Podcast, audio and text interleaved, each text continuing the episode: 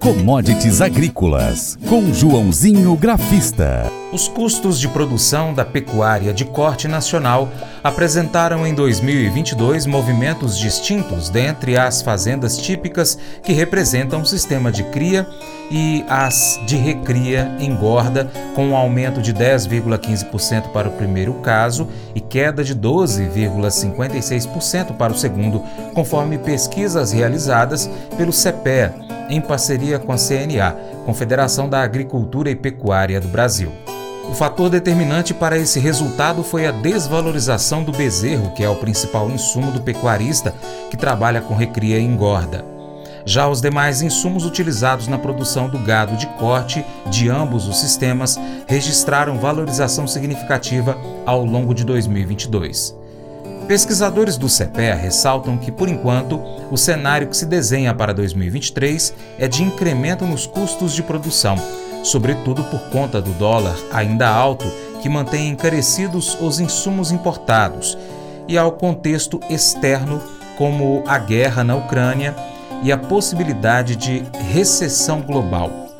O agente autônomo de investimentos João Santaella Neto, Joãozinho Grafista, faz a sua análise semanal do mercado do boi e projeta os próximos dias da proteína. Olá a todos do programa Paracatu Rural, aqui quem fala é João Santaella Neto, conhecido há 23 anos como Joãozinho Grafista, desde março de 2020 representando a corretora Terra Investimentos aqui no Cerrado Mineiro e como trabalhou o boi gordo na última semana, é, bom andamento das escalas de abate pressiona o mercado físico. O mercado físico boi gordo então no Brasil registrou mais uma semana de pressão nas cotações, determinada pelo bom andamento das escalas de abate por parte dos frigoríficos. O analista das safras de mercado, Fernando Iglesias, ressalta que nem mesmo a notícia apontando para a habilitação de 11 plantas no Brasil para exportação de carne bovina desossada à Indonésia, até comentei com vocês, foi capaz de limitar o movimento de baixa nos preços, que tende a se intensificar uh, no curto prazo. Iglesias afirma que o preço da carne no atacado também gera estímulo à manutenção da pressão de queda nos preços da arroba do boi. Como fator de suporte aos preços, é necessário citar a boa capacidade de retenção de gado no pasto neste momento, diante das chuvas em grande parte das regiões produtoras do país, tá bom? Bom, de acordo com o Broadcast Agro, uma notícia que me chamou a atenção, saiu um relatório na sexta-feira do Santander, do Banco Santander, né, dizendo que o fim do embargo da China a três frigoríficos brasileiros, entre eles o da, JB, da JBS em Mozarlândia, no estado de Goiás, maior planta da companhia no país, favorece o setor e pode dar impulso aos preços da arroba do boi gordo, segundo Santander. Em relatório, o banco destaca ainda a possibilidade de autorizações adicionais a outras oito plantas que devem beneficiar, sobretudo, a Minerva, né? A Minerva também tem ações na, na Bovespa, na Bolsa, JBS tem ações na Bolsa. As novas habilitações podem incluir plantas da Minerva que poderiam representar cerca de 11% a 16% de sua capacidade de abate no Brasil, com base no perfil de sua planta, escreveram os analistas Rodrigo Almeida e Laura Hirata. Além disso, eles avaliam que a companhia, para eles é, chama Top Pick do setor para o banco, que é Top Pick, são as ações, as tops, as ações preferenciais que o banco recomenda para os, os clientes. O tópico do setor se beneficia do apetite chinês por causa de sua maior exposição no país. Para os analistas, as notícias incluindo a habilitação de 11 frigoríficos que poderão exportar à Indonésia reforçam a visão de que o país tem condições de aumentar as exportações de carne bovina em meio a um desequilíbrio global de carne bovina. Embora a planta da JBS em Mozarlândia tenha sido reautorizada a exportar para a China, a carne bovina do país representa apenas 6% do LTM da JBS e a Minerva tem a maior exposição relativa ao mercado chinês, com aproximadamente 39% das receitas. Tá bom? Outra notícia importante aí do boi gordo é, com relação, né, falando da, do indicador CPEA, dizendo que o custo de produção da carne bovina seguirá alto este ano. As informações aí também são do broadcast agro. Os custos de produção da pecuária de corte no país devem seguir elevados em 2023, refletindo principalmente a valorização do dólar e a guerra ainda entre a Ucrânia e a Rússia,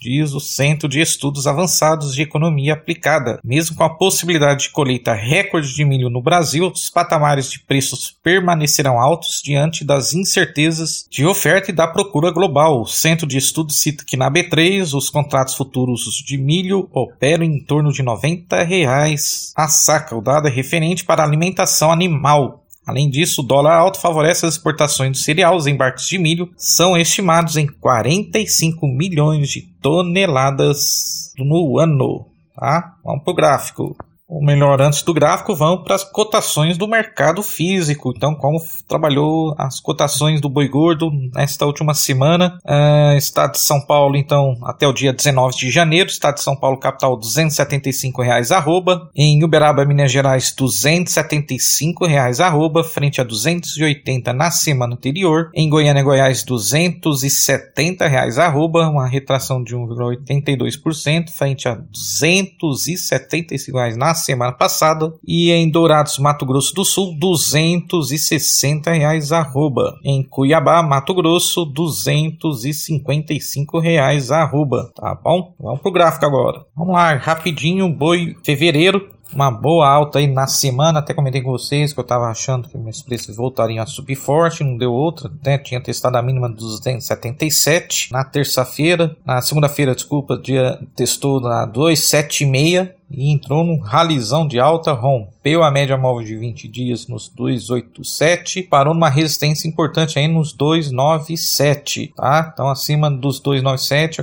a tendência é voltar para casa dos 300 e depois só lá nos 310, 315 e abaixo dos 287 aí volta para 277.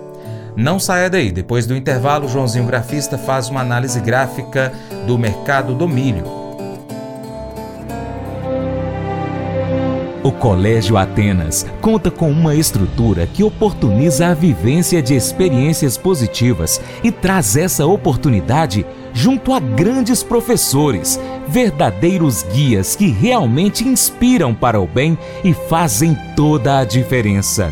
O resultado é a formação de alunos confiantes e otimistas, o que os torna campeões desde já. Esta é a nossa prioridade: inspirar, vivenciar, transformar. Colégio Atenas. Matrículas abertas. 3671 3399. Commodities Agrícolas, com Joãozinho Grafista. Exportadores dos Estados Unidos reportaram vendas de 1,132 milhão de toneladas de milho da safra 22-23 na semana encerrada em 12 de janeiro, informou no final da última semana o Departamento de Agricultura dos Estados Unidos, ou USDA. As vendas tiveram um avanço expressivo em relação à semana anterior, à média das quatro semanas anteriores, segundo reportagem do Broadcast Agro.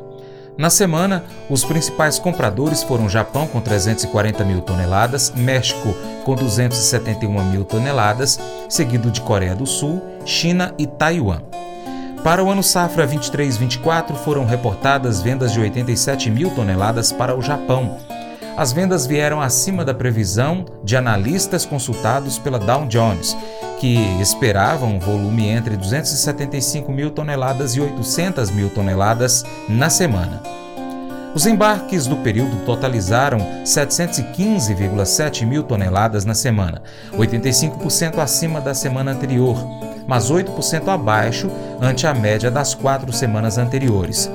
Os principais destinos foram México, com 290,5 mil toneladas, China 275,4 mil toneladas, Japão 55,5 mil toneladas, Costa Rica com 32,3 mil toneladas. João Santaella Neto, ele traz para a gente agora uma análise da semana que encerrou no mercado do milho e apresenta alguns possíveis caminhos que os produtores devem seguir. O mercado brasileiro de milho registrou mais uma semana de negócios calmos diante da cautela tanto de comprador quanto de vendedor. De acordo com a Safas Consultoria, os preços acabaram cedendo em algumas regiões do país, mesmo com as preocupações com o cenário de abastecimento limitado pelo forte fluxo de exportação registrado no ano comercial que finda em janeiro e que acabou contribuindo para reduzir os estoques de passagem do cereal. Bom, e o que esperar para essa semana então no milho? É, antes de passar as cotações do físico, né? Ah, de acordo com a SAFs de mercado, a semana que passou então terminou com inexpressivo fluxo de negociações no Brasil, o volume de oferta começa a aumentar mesmo assim os consumidores atuam de maneira tímida aguardando uma eventual queda dos preços. O line-up sinaliza para embarques superiores a 48 milhões de toneladas no atual, no atual ano comercial, com mais de 5 milhões de toneladas previstos para o mês de janeiro. O cenário de abastecimento delimitado para o primeiro semestre é muito desafiador,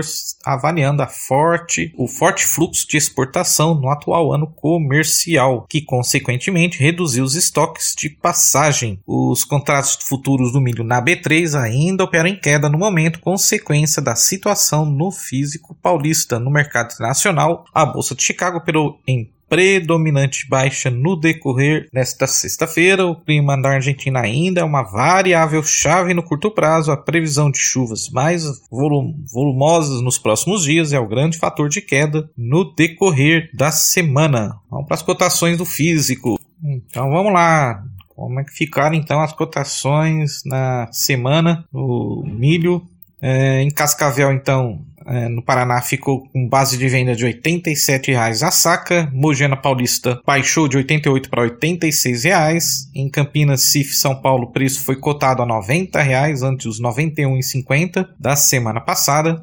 Em Erechim, Rio Grande do Sul, a cotação na venda ficou de 96 para 93. Em Uberlândia, Minas Gerais, o preço seguiu em R$ 82,00 a saca. Em Rio Verde, Goiás, na base de venda, o preço retrocedeu de 82 para R$ 80,00 a saca. Em Rondonópolis, Mato Grosso, cotação permaneceu em R$ 75,00 a saca. No Porto de Santos, preço caiu de 95 para R$ 93,00 a saca. Boa semana a todos, abraços a todos e vai com commodities.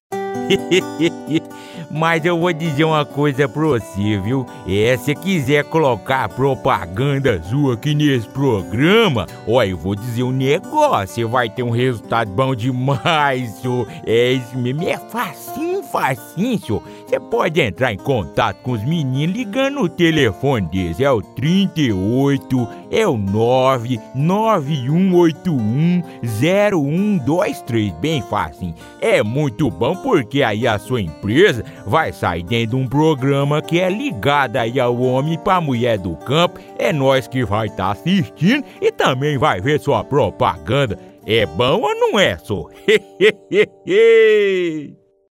Chegou a hora daquele convite especial a você. Seja parceiro do Paracatu Rural. Primeiro você pode seguir as nossas redes sociais. Pesquise aí no seu aplicativo favorito por Paracatu Rural.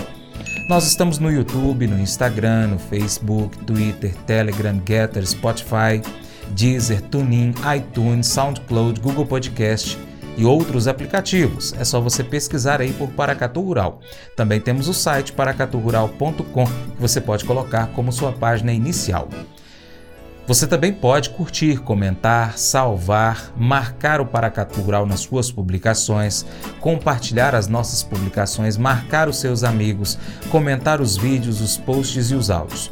E se quiser, também pode apoiar o nosso programa de forma financeira com qualquer valor via Pix ou ser um patrocinador. Se você tem a sua empresa, o seu produto ou serviço e quer anunciar aqui conosco, entre em contato para saber mais. Nós precisamos de você para a gente continuar trazendo aqui as notícias e as informações do agronegócio brasileiro. Deixamos um grande abraço a todos que nos acompanham pelas nossas plataformas online, também pela TV Milagro e Rádio Boa Vista FM. Seu Paracato Rural fica por aqui. Muito obrigado pela sua atenção. Você planta, cuida, Deus dará o crescimento. Creia nisso. Até o próximo encontro, hein, gente? Deus te abençoe. Tchau, tchau.